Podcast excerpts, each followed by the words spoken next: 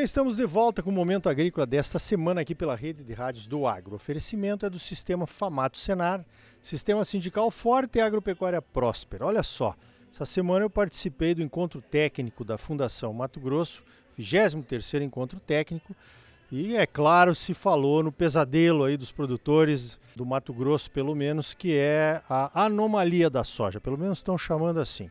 Para falar sobre isso, então, eu vou conversar agora com a fitopatologista Mônica Miller, que participou de vários painéis durante o encontro técnico. Eu vou começar perguntando, explica um pouquinho para os nossos ouvintes o que, que é realmente essa anomalia, porque me parece que tem alguma confusão ainda após quatro anos já do aparecimento dessa nova dor de cabeça aí dos produtores. Bom dia, Mônica. Bom dia, Ricardo. Obrigada aí pela, pelo convite. É, a gente trouxe bastante coisa já relacionada ao tema e realmente anomalia era um termo que a gente estava utilizando muito, ainda escapa, né? Porque é um termo muito disseminado, né? Amplo.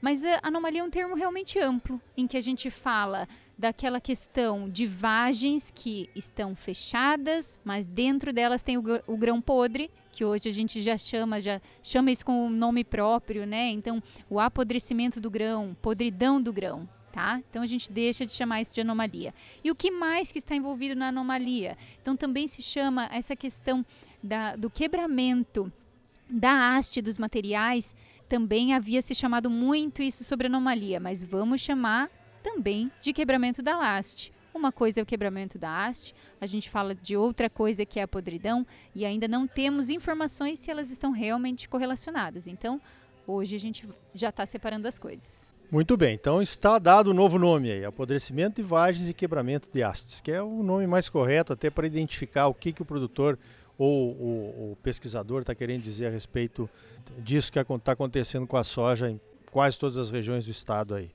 Agora, Mônica, tem várias entidades, inclusive a Fundação Mato Grosso, né, a Embrapa, consultorias, trabalhando para solucionar, descobrir quem é o, o agente causal, o que é que tem de novidade sobre isso?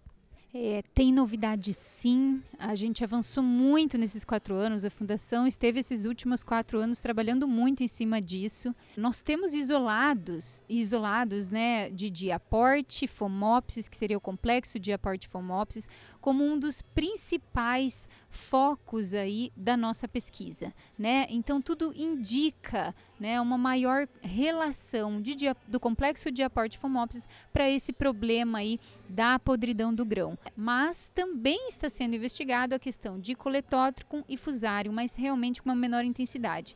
O foco principal hoje e as investigações estão direcionando muito para o complexo de aporte fomopsis e a partir daí a gente já consegue trazer várias inferências no programa, no manejo, no que é que a gente pode fazer aí para resolver o problema, né? Ou é, lidar com o problema. Então, já que você mencionou, vamos falar do manejo. Qual é então o, o, manejo que está sendo recomendado para evitar ao máximo possível a podridão dos grãos? Bom, Arioli, a partir do momento que a gente fala sobre manejo de uma doença, se a gente está associando a isso a um patógeno, a gente precisa falar de um complexo de medidas, tá? E não somente uma medida química, um uso de fungicidas. É um ponto importante? É um ponto importante o uso de um programa bem feito de fungicidas, mas também o uso de cultivares que estão sendo mais tolerantes. Então a gente pode observar, né? É, a Fundação trouxe diversos dados aí também de cultivares tendo, uh, respondendo com uh, menor podridão aí desses grãos. Quando a gente fala do programa de fungicidas, tem várias estratégias aí que já estão claras para nós, né? Nessa safra, por exemplo, o momento de iniciar as aplicações, a gente já está posicionando 25, 35 dias, é, até 35 dias após a emergência da cultura. Né? Então, já começando pelo um posicionamento inicial. Né? Além disso, é, a gente tem aí manejos de três, quatro aplicações de fungicidas utilizando carboxamida, porque carboxamida é um grupo químico que existem vários fungicidas no mercado que tem carboxamida em sua composição e esse grupo químico está sendo bastante eficiente no controle dessa podridão. Então, utilizar duas aplicações de carboxamida para você ter uma efetividade aí é, no controle da, desse, dessa podridão, desse, desse problema. Olha, já são avanços significativos, né? Porque alguns anos atrás, há um ano, dois atrás, não se sabia nada, era muito achismo, né? E os produtores tentando de tudo, micronutrientes, uma série de providências aí que muitas vezes não, não resultaram em, na defesa da produtividade de forma nenhuma. Agora, Mônica, quando se fala em soja, não, normalmente não é uma doença só que vai atacar, né?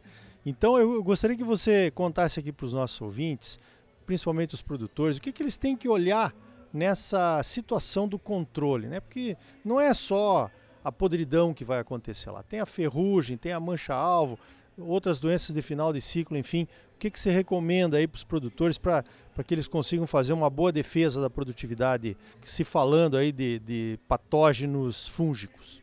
Olha que legal você trazer esse tema aí, né, Arioli? Porque é, quando se fala muito na podridão e regiões que a gente visitou e que tem o problema da podridão, estavam tendo problemas fortíssimos com mancha-alvo, né? Então, uma, uma severidade alta de mancha-alvo, uma mancha-alvo de difícil controle, né? E o produtor ali às vezes não percebia por, por essa questão aí da podridão ter, ser um tema que está muito em alta. Então, Vamos prestar atenção aí na questão de mancha-alvo. A recomendação é a mesma, até 35 dias essa primeira aplicação. Aí a gente já parte aí para é, os triazóis, principalmente produtos que tenham no ingrediente ativo o proticonazole para essa primeira aplicação, né? É também manejo de 3 a 4 aplicações. E para mancha-alvo, sim, a gente já tem já bem estabelecido vários materiais que são menos sensíveis. Então é importante colocar na sua lavoura, principalmente se ela é, ela é uma lavoura aí que vem, vem do algodão, né? Então a gente sabe que o algodão também multiplica aí a mancha-alvo, então vai aumentar a mancha-alvo no seu sistema. Então pensar tanto no método genético, né, utilizar materiais menos sensíveis aí ao problema de mancha-alvo, como um bom programa de fungicidas, uma planta de cobertura, que a gente já sabe aí que a mancha-alvo, ela vai ocorrer a, principal, a primeira infecção pelo respingo de chuva. Então, se você tem uma palhada fazendo a proteção desse solo que estava com problema de mancha-alvo, você já vai estar tá melhorando muito aí o seu manejo. Bom, agora nós estamos falando aí de manejo de várias doenças, vários princípios ativos de fungicidas, né?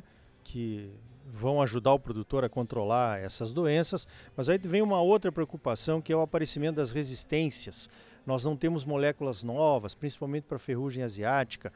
Qual é a estratégia que você recomenda para um produtor para que ele faça a sua parte né, nessa tentativa de aumentar a vida útil das moléculas à sua disposição? Não, excelente. É, é, isso é muito importante. Quando a gente pensa em resistência, a gente fica pensando, ah, mas isso talvez seja um problema da empresa, né? Ela vai resolver isso, ela vai trazer um outro produto. E não é bem assim. A gente tem uma dificuldade de é, ter produtos novos aí no mercado, não é fácil, até mesmo para a indústria. E a gente tem que pensar o seguinte: muitas vezes o que eu faço dentro da minha propriedade, e quando eu falo isso, eu englobo patógenos como a podridão, como a mancha-alvo, que elas ocorrem ali a primeira, a primeira hum, infecção, muito provavelmente pelo respingo de chuva, né? Então, o que eu fizer esse ano na minha lavoura, eu vou estar tá colhendo e vou estar tá resolvendo o ano que vem também. Então, para recomendações aí para que a gente tenha uma longevidade e eficácia na sua lavoura do uso de fungicidas, utilizar manejos, é, outras estratégias que não sejam somente o uso de químicos, fazer uso de químicos e é, fungicidas sítios específicos, junto com multissítios que seriam mancozeb, clorotalonil, oxicloreto, isso ajuda a evitar e atrasar a resistência. E bem importante, Arioli, rotacionar modo de ação. Então eu falei das carboxamidas, utilizar só duas aplicações, não mais do que isso. Se você utilizar mais do que isso, a resistência vai bater na porta aí até mais cedo, né? Então são algumas recomendações. Legal, até você enfatizou bastante na, na tua apresentação a questão da, de quatro aplicações. Tem gente aí pensando em cinco, seis e muitas vezes com quatro o resultado pode ser até melhor, né? Agora, Mônica, onde é que o produtor acha, onde é que um consultor, um agrônomo acha todas essas informações para poder tratar a melhor estratégia aí para o seu caso? É, essas informações a gente divulga principalmente nos nossos eventos, tá, Arioli, de primeira mão. Mas quem também assina o nosso aplicativo da Fundação Mato Grosso tem acesso a essas informações. Então, assim que a gente faz os nossos eventos, a gente já publica também é, o que foi apresentado na sequência aqui e também é, resultados de toda a safra a gente publica nesse nosso aplicativo nos, e nas redes sociais da Fundação. Muito bem. Conversei com a Mônica Miller, então, fitopatologista da Fundação Mato Grosso. Vários assuntos, dava para fazer uns três blocos aí sobre fitopatologia, controle de pragas e tudo mais. Mônica, parabéns pelo trabalho e obrigado pela tua participação aqui no Momento Agrícola. Eu que agradeço, viu, Olha, agradeço muito o convite aí. Contem sempre conosco. E então tá aí, informações importantes sobre as estratégias de controle de doenças fúngicas e da anomalia da soja, que agora passa a se chamar podridão das vagens. Siga a Fundação Mato Grosso nas redes sociais, baixe e assine o aplicativo da Fundação e fique por dentro dos últimos avanços e recomendações. No próximo bloco, vamos conversar com Bruno Luque, diretor técnico da CNA que participou da elaboração e da entrega para o Ministério da Agricultura dos pedidos dos produtores para o novo Plano Safra 23-24.